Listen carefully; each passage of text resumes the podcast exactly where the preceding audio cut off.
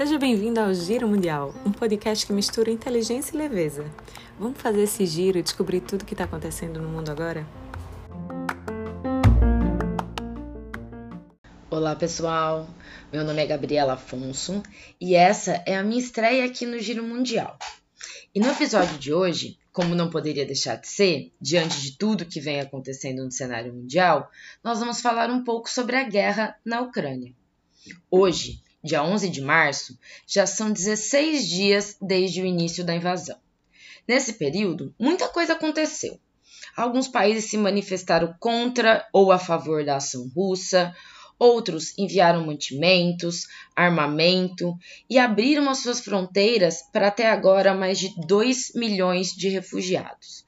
E outros países e entidades ainda impuseram sanções econômicas visando um cessar-fogo do conflito. Como vocês podem saber um pouquinho mais ouvindo o episódio do início dessa semana gravado pelo Pedro.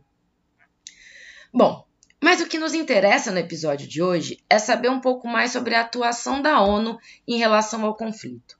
Como a organização vem lidando com a situação e qual está sendo o posicionamento de algum dos seus membros em relação a tudo isso que está acontecendo.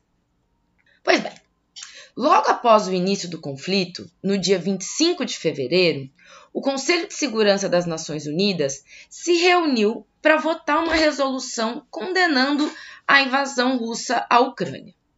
A resolução demandava que a Rússia retirasse as tropas da Ucrânia em caráter imediato, completo e incondicional. E também exigia que Moscou deixasse de reconhecer as independências das autoproclamadas repúblicas populares de Luhansk e Donetsk. Mas a resolução, obviamente, foi barrada pela Rússia, que é um dos cinco membros permanentes do Conselho de Segurança que possuem poder de veto. Diante desse impasse e da evidente impossibilidade de aprovação de qualquer resolução mais substancial pelo Conselho de Segurança, o órgão se reuniu novamente no dia 27 de fevereiro. Dessa vez, para votar uma resolução convocando uma sessão de emergência na Assembleia Geral das Nações Unidas sobre a ação militar da Rússia. Esse tipo de convocação, previsto no regulamento da ONU e usado em raríssimas ocasiões, não contempla a possibilidade de veto de nenhum dos cinco membros permanentes do Conselho de Segurança. Dos 15 membros do Conselho 11 votaram a favor e aprovaram a reunião emergencial da Assembleia Geral sobre a situação na Ucrânia. Três nações se abstiveram nessa votação: China, Índia e Emirados Árabes Unidos. A Rússia foi o único país contra a decisão, mas nessa ocasião não pôde usar o seu poder de veto.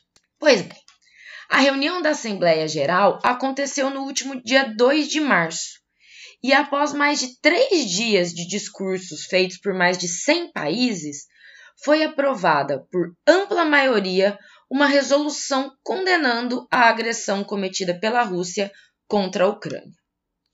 O texto que foi aprovado pede a retirada imediata das tropas russas da Ucrânia, além de reiterar um pedido de que sejam feitas negociações diplomáticas para acabar com o conflito. Durante as falas realizadas antes da votação, foi possível ver a forma como cada país enxerga esses acontecimentos lá no leste europeu.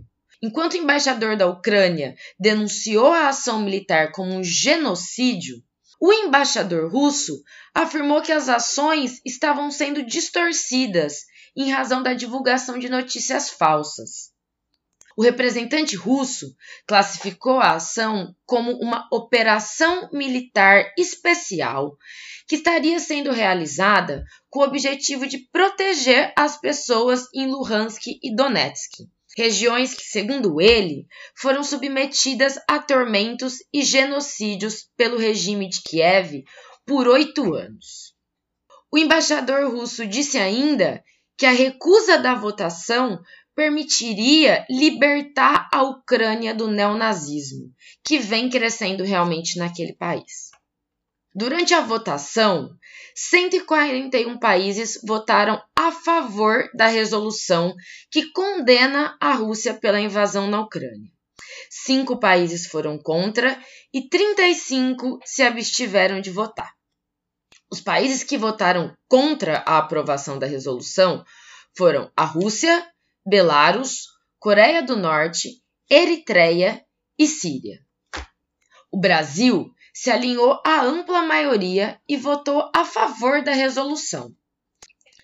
Durante a justificativa, Ronaldo Costa Filho, o embaixador brasileiro nas Nações Unidas, disse que a resolução, da maneira como ela foi votada, não vai longe o suficiente para o fim das hostilidades e é apenas um primeiro passo no caminho da paz.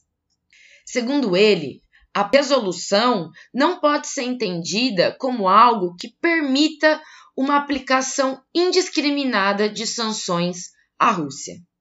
Dentre os que se abstiveram, vale mencionar Cuba, Irã, Iraque, Índia, África do Sul e a China, que era um país que se esperava que fosse defender os interesses russos e votar contra a resolução. O presidente Xi Jinping disse que a China está disposta a trabalhar ativamente com a comunidade internacional para mediar o conflito. A China não condenou diretamente o ataque russo e nem impôs nenhuma sanção a Moscou, mas também não tomou nenhuma medida para ajudar a Rússia depois que a sua economia foi atingida pelas sanções econômicas impostas pelos outros países, sobretudo do Ocidente.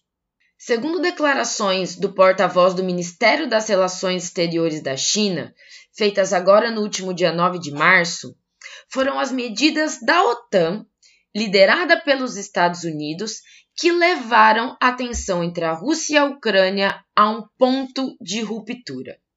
Fato é que a resolução foi aprovada pela Assembleia Geral da ONU e essa resolução condena nos mais fortes termos a agressão da Rússia contra a Ucrânia.